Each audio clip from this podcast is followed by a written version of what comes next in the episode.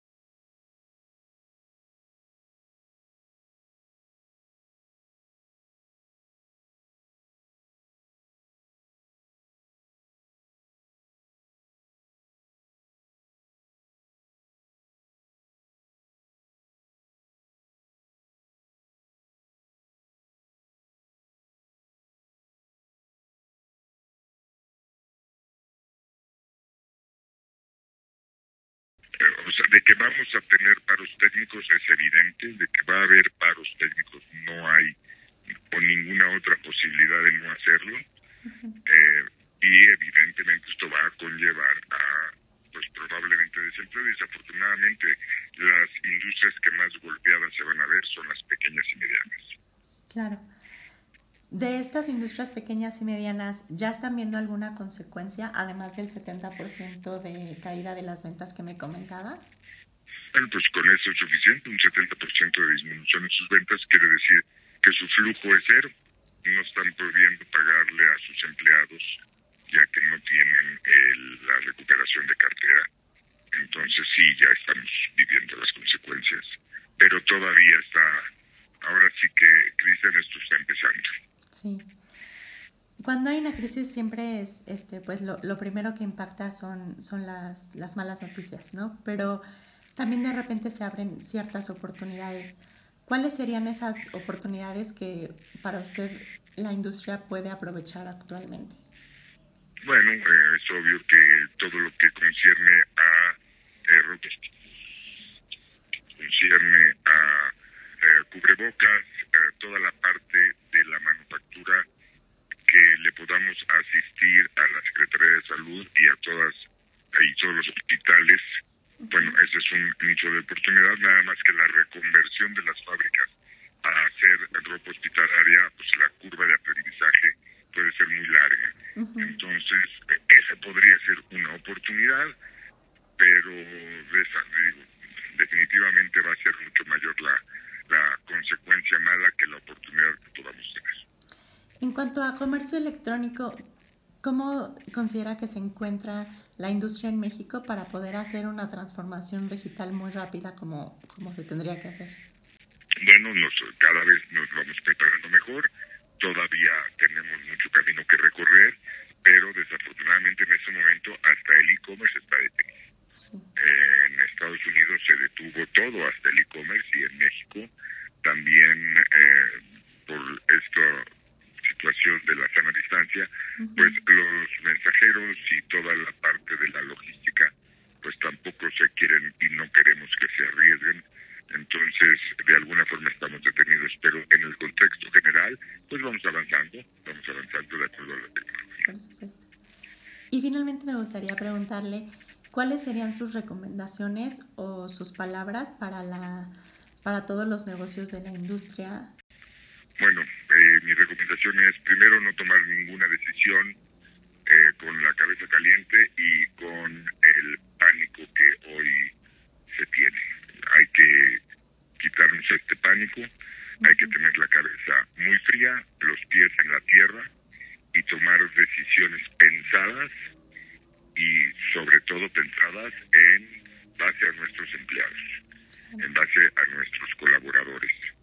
Eh, la recomendación hoy que yo podría dar es lo que dice todo el mundo y que se tenía que haber dicho desde hace mucho tiempo, quédense en casa eh, vamos a tratar de evitar el contagio porque mientras más rápido eh, achatemos la punta de la curva de, contagio, pues más rápido saldremos de este problema sanitario.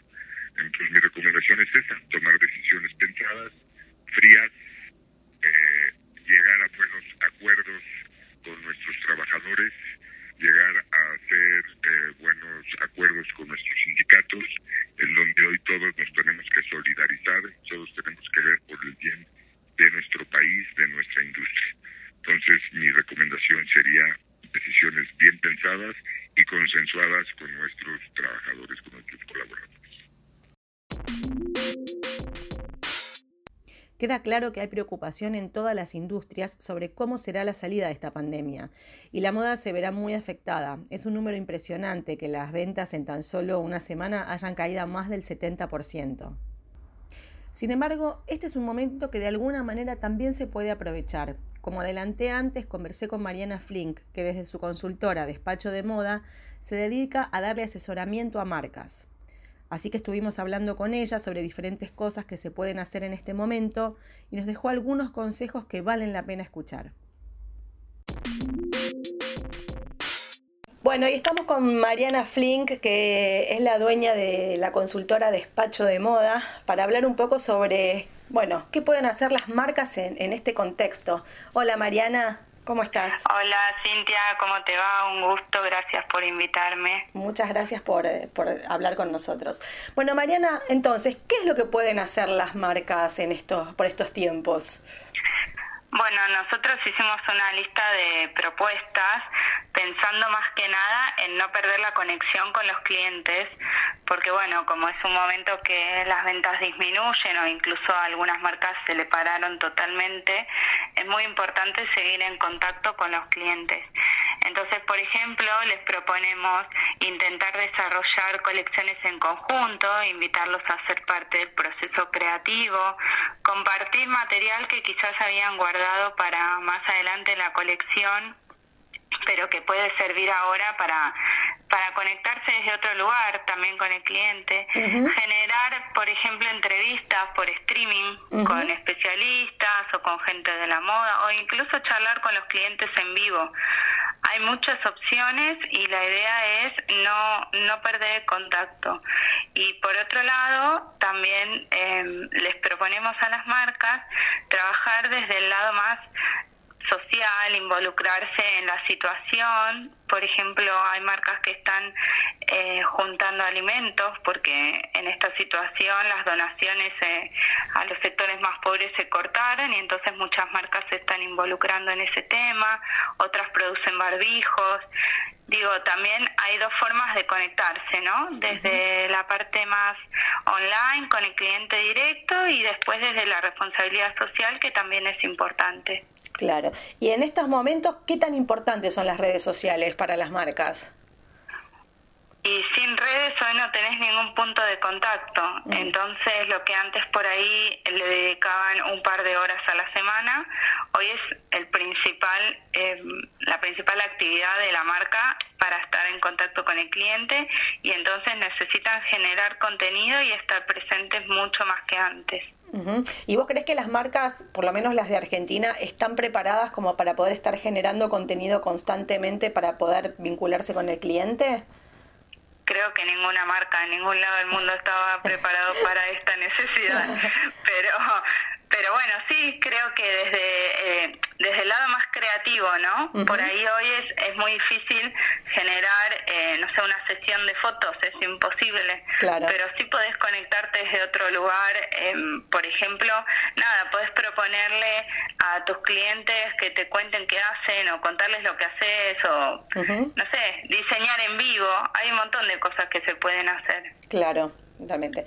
Y, y por otro lado, las marcas que digamos, pueden seguir adelante eh, con sus e-commerce, digamos, ¿cómo, funciona esto?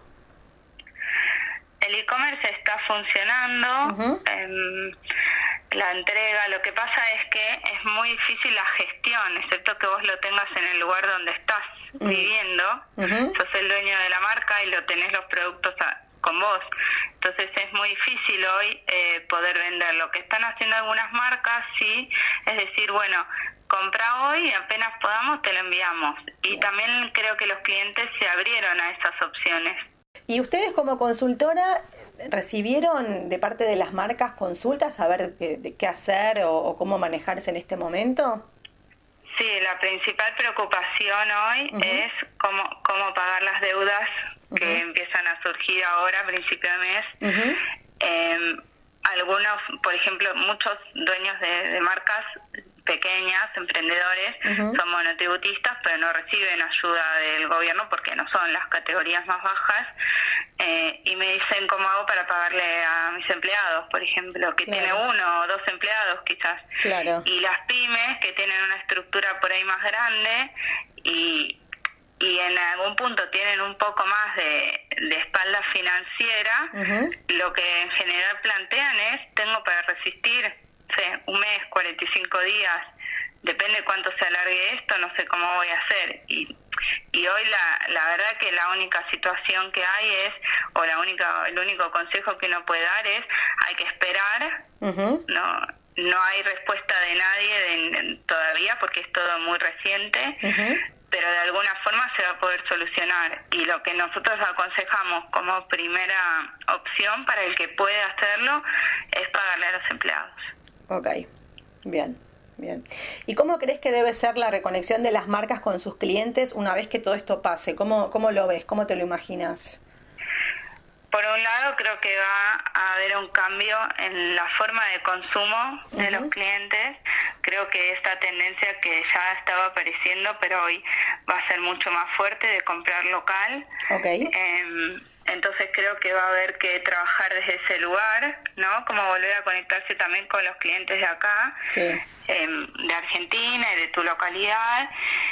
Y por otro lado, creo que las marcas van a tener que volcarse hacia la honestidad, a la transparencia, a todo esto que, que fue un shock tan grande que la reconexión va a ser desde un lugar mucho más honesto, mucho más sincero y, también mucho más directo.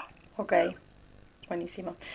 Bueno, muchísimas gracias Mariana por charlar con nosotros y ser parte de, de este podcast. Y bueno, seguramente nos estaremos comunicando en otros momentos para ver cómo sigue toda esta cuestión. Bueno, gracias a ustedes y esto, estamos para lo que necesiten. Gracias.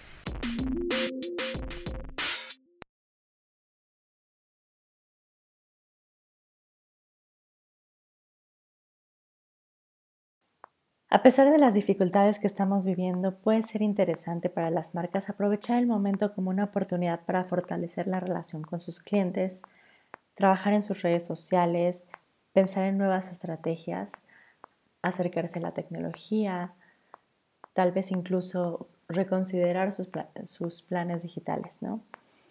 Pero también hay una marca en Argentina que desde hace unas semanas dejó de fabricar vestidos de fiesta a causa del nuevo coronavirus. ¿Por qué no nos cuentas de qué se trata? Así es, Daniela Piña es la fundadora de la marca de alta costura Naya, Cuenta que ante la pandemia sintió que tenía que hacer algo, así que dejó de producir su colección para darle lugar a la fabricación de barbijos o tapabocas que está donando hospitales, comisarías, diferentes organismos. Vamos a escucharla. Y ahora, bueno, a partir, a partir de este tema del, coronavirus y la llegada al país, eh, cambió un poco la modalidad de producción de tu taller. ¿Cómo fue ese proceso? Mira, a partir del 8 de marzo eh, fue realmente un antes y un después. Em, estábamos en plena colección de, otoño-invierno y después de haber venido eh, de, Marbella y de, un Fashion Week en, Marbella, de un fashion allí muy, muy bonito en España, eh, y estábamos ya con una nueva colección encima, comprometida a llevarla nuevamente a Europa. Em, y bueno, como, como es eh, esto que no lo esperábamos eh, mundialmente, eh, desde mi lugar de trabajo, ¿no? y al tener los materiales en mi taller y junto a mi equipo, por supuesto que estuvieron desde el primer momento de acuerdo. El día domingo, 8 de marzo, les llamo por teléfono y le digo, bueno, eh, chicos, a partir del lunes vamos a empezar a fabricar barbijos porque la situación se viene bien fea, ¿no? Bien, bien complicada. Y fue allí donde, bueno, paramos la producción y, comenzamos con esta tarea. Eh, primero estábamos eh, el equipo dentro del taller y luego al tomar las medidas lo que hicimos fue distribuir eh, máquinas caseras que las tenemos por eh, backup, digamos, por cualquier eh, contingencia con las máquinas industriales. Entonces se distribuyeron cada uno en su domicilio y bueno, comenzamos con, seguimos, digamos, con, la tarea de, hacer los barbijos. Ok, y ahora una vez que produjeron, ¿cuántos barbijos están produciendo por, no sé si por día, por, semana? Estamos sacando aproximadamente 350, 400 barbijos. Ok, Ok, ¿y cómo es el proceso de distribución? ¿Dónde los donan? Bueno, nosotros estamos, eh, principalmente son los puntos que ya hemos, digamos, eh, abastecido un poquito, eh, que es el hogar de ancianos, por supuesto la casa de los abuelos, en primera instancia los hospitales, porque es, allí donde vamos a necesitar ¿no? que ellos estén abastecidos con, con, barbijos. luego todo lo que sea fuerzas eh, policía, gendarmería, eh, prefectura, que son los que están en más riesgo en la calle. también la gente, por supuesto, que, trabaja en la parte de higiene, de los basureros y demás, los bomberos. Hemos abastecido gran, gran, gran parte de, de, todos los, los, organismos. Ok, ¿y todavía siguen produciendo? ¿Lo, lo siguen haciendo todos los días? Sí, sí, nosotros estamos produciendo, eh, de, hecho, te digo, estoy acá en, una mesa eh, con una cantidad de barbijos que eh, hacemos, lo que hacemos es la distribución por un día. Un día entregamos la producción al hospital, al otro día le, entregamos la producción a la policía, entonces más o menos sabemos que ellos están abastecidos con 350 barbijos por día. Ok. ¿Se entiende? Entonces, eh, ponele, la policía lo que hace es distribuir en todas las comisarías, incluso gente que está en la ruta, eh, que está eh, cuidando las, las entradas a la ciudad y demás. Ok, ok. Y vi que además haces tutoriales. Mira, hicimos un tutorial a raíz de que había mucha gente que, que, no sabía lo que estábamos haciendo, ¿no? En principio, te cuento, nosotros lo empezamos a hacer en secreto. Ah. Eh, hasta que, bueno, una doctora filtró la información. Sí. Eh, y bueno, fue allí donde llamó un medio, llegó a oídos de un medio y nos llamó y, y, y realmente ahí dijimos, bueno, ¿por qué no? ¿Por qué no hacerlo, no? Claro. Eh, también en el momento que yo hice la primera donación al hospital, eh, cuando entro al hospital y voy con, una bolsa de barbijos, eh, cuando me van a receptar, eh, me dicen, la verdad que, que, con, un, un, gesto muy asombrado, me dice gracias porque no teníamos. ¿Por qué lo quisieron mantener en secreto al principio? Mira, porque realmente fue una decisión familiar, primero por supuesto eh, en casa, lo hablamos con mi esposo, y fue la parte de colaborar como, como ciudadano, como, como eh, eh, empresa también, porque en realidad somos una empresa que, una pequeña empresa, porque es así que dijimos, bueno, esto realmente yo le manifesté a mi esposo, mira, yo creo que tengo los materiales adecuados como para, para poder hacer barbijos. Eh, y él inmediatamente eh, me, apoyó en esto. Y, bueno, en realidad no teníamos apoyo de nada, de nadie. De hecho, hasta el momento lo único que, la colaboración que hemos tenido son unos rollos de tela. Todo lo demás corre por parte de Naya, ¿no? Eh, los empleados, que obviamente se les sigue pagando, eh, todo lo que es los insumos. Eh, entonces, bueno, tomamos un compromiso y un compromiso social. La producción de la colección mientras está detenida. La producción está detenida. y sabes que sí, que, que entro al atelier y veo, veo los los eh, em, las telas y, veo allí lo, todo lo que es eh, eh, los patrones y demás que ya están armados. Y, bueno te da un poquito de cosita pero sabes que estás hoy en este momento donde se necesita. Totalmente. Qué bueno que cada vez más marcas están interesadas en ayudar desde el lugar desde el que pueden y lo mejor es que no lo estamos viendo nada más en las grandes marcas internacionales, sino también a nivel local. Y bueno, pues hablando de grandes marcas internacionales y con motivo a que ya se han cancelado varias de las próximas semanas de la moda, tuve la oportunidad de conversar con la directora de Fashion Week México, Beatriz Calles, sobre este tema y lo que nos comentó es que como una iniciativa para apoyar a la industria, en lugar de cancelar esta semana de la moda que estaba contemplada para el mes de marzo, lo que nos comentó es que decidieron moverla para el mes de abril y seguir haciéndola, pero de una manera totalmente digital a través de YouTube. Entonces, ¿por qué no la escuchamos ahora con los detalles de esta transformación digital de la Semana de la Moda?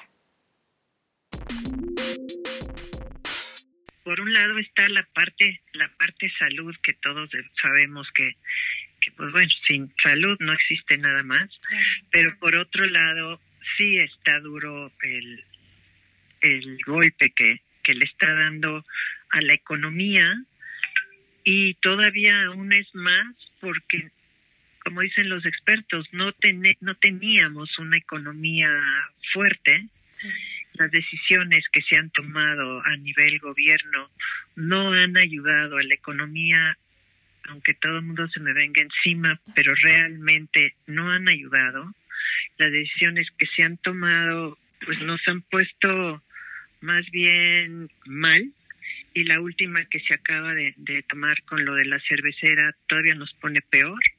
Entonces, pues está muy muy difícil la situación, no de la moda, la economía en nuestro país.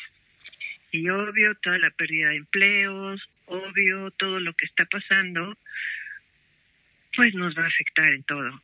Y empiezas cuando tienes tienes poco dinero, tienes que pensar en qué vas a gastar, pues tienes que empezar primero por lo lo lo, lo que necesitas, ¿no? Que son pues comida y y este y tener un techo encima. Y ya después de ahí partes. Pero sin embargo, no nos vamos a dejar. No vamos a, estar en este en depresiones ni nada, sino por eso es que decidimos nosotros sumarnos y sumar a todos los, los diseñadores, marcas y demás que, que se quieran sumar con nosotros, porque, porque le vamos a dar duro, le vamos a dar duro y vamos a poner entre todos lo mejor y la mejor cara, y entre todos sumándonos hacemos una fuerza y y vamos para adelante, vamos para adelante. La verdad, el proyecto de, de, irse a digital, de tener nuestro canal de YouTube, de transmitir y tener un canal de moda que vamos a estar todo el tiempo alimentando, metiendo contenido increíble. A todos los que formamos parte de, de, Fashion Week nos tiene muy animados y ese ánimo lo queremos contagiar a todo mundo. Sabemos que está difícil, sí, sí, sabemos que está difícil, pero no imposible. Y te digo, y estando juntos todos, el que abre una puerta va, la va a dejar abierta para que entren todos los demás. La, la diferencia es de que va a ser 100% digital.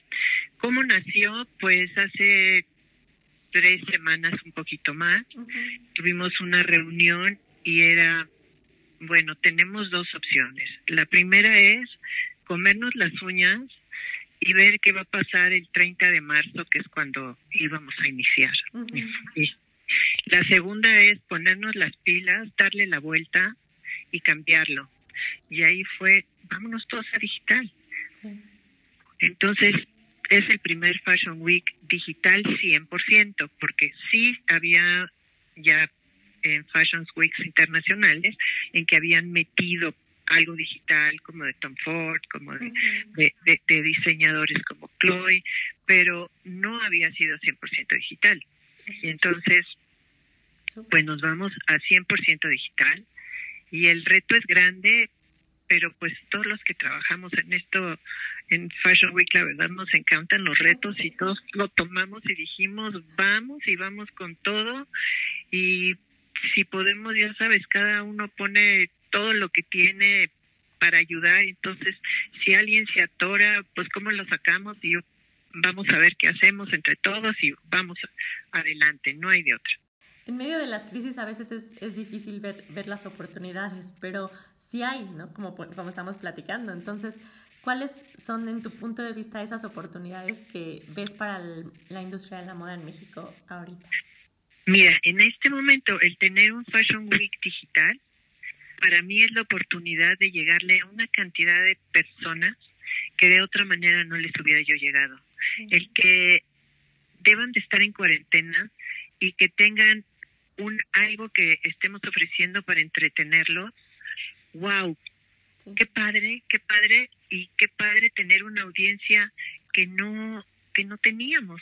Entonces, por ejemplo, también quiero que, que vean la realidad de la moda como es. Detrás de cada, de cada marca hay un diseñador con necesidades, con sufrimientos, con sacrificios y no son este el último resultado que ves a, a las modelos en la pasarela y todo el mundo dice, ay, es que el glamour, ay, es que ese, no, no, no, es un trabajo de todos los días, de, de darle, darle con todo, de dejar muchas cosas, por ejemplo, hay muchas diseñadoras, mamás, que tienen que dejar un poquito a un lado, ¿me entiendes? En lugar de estar todo el día con sus niños, se tienen que organizar porque también llevan una empresa. Hay detrás de cada marca hay una historia, hay una historia muy hermosa que quiero que, que, la gente sepa. ¿Cuáles son algunas de las consecuencias que ya ah, que tú has visto que ya se comienzan a presentar en la industria de la moda? Bueno, pues mantener una tienda que a la cual no está entrando gente, y este que tienes que pagar una renta elevada, que tienes que pagar eh, luz, que tienes que pagar seguridad, que tienes que pagar una bola de cosas para tener la tienda. Entonces he visto que se han estado cerrando cerrando tiendas y no solo diseñadores nacionales, sino de marcotototas como puede ser un Cartier o como puede ser un Montblanc. Este también me preocupa mucho la parte de las costureras, ¿no? Entonces, sé que, muchos siguen, por ejemplo, hay una diseñadora que mandó a su gente y desde su casa están trabajando y los está enseñando con la tecnología a cómo estar en contacto con ella para estarles aprobando y para estarles siguiendo lo que lo que lo que deben de hacer y no parar la producción como también tengo otra amiga diseñadora que está trabajando con la mitad del taller una semana y luego la otra semana viene la otra mitad, pues para son gente que depende de su trabajo, ¿no? Y le están, le están le están cancelando pedidos de departamentales importantes, pero pues como me dice, mi responsabilidad también es mi gente, entonces hay que buscarle, hay que buscarle, vamos a ver cómo con las telas que tenemos, vamos a hacer algunos cambios y este y todo el mundo le está buscando. Estos son dos ejemplos de los muchos que, que están pasando ahorita a todo el mundo. ¿Tú qué recomendaciones le harías a, a, los, a los negocios de esta industria para protegerse ante esta situación? Pues tomo también, sabes, ejemplos de lo que está pasando, que les llegó mucho antes en Italia, que el fuerte que está en Nueva York, en España. Entonces, pues a lo mejor sí puede ayudar también a, que a que la gente que está trabajando que no puede ser un home home office como son todos los la gente que trabaja en salud pues de ver de qué manera desde también desde nuestra trinchera los los apoyamos cómo los los protegemos con lo que sabemos hacer para que para que no se contaminen, para que estén sanos. O también tipo Lorena sacó una playera, compren playeras porque con eso que se va a usar, con eso que, que va a tener, pues va a ayudar a las, al sector salud. Entonces, cada uno desde su trinchera, ver cómo ayudamos ahorita a los mexicanos. Hemos vivido cosas muy difíciles como han sido estos dos terremotos y sabemos que todos nos hermanamos de una manera muy hermosa y que no nos vamos a dejar. Entonces, hermanarnos y hermanarnos todos para ayudar al que nos necesite más. No tengo dudas de que habrá un antes y un después de esta pandemia. Cuesta imaginar lo que vendrá. Pero a pesar de las crisis y las dificultades, seguramente haya un nuevo comienzo para la industria. ¿Nos despedimos? Ojalá les haya gustado este podcast exclusivo de Fashion United Latinoamérica sobre la moda en tiempos de coronavirus. Los esperamos en nuestra próxima edición y los invitamos a que nos acompañen a través de los distintos sitios web de Fashion United con toda la información sobre el mundo de la moda local e internacional. Hasta la próxima.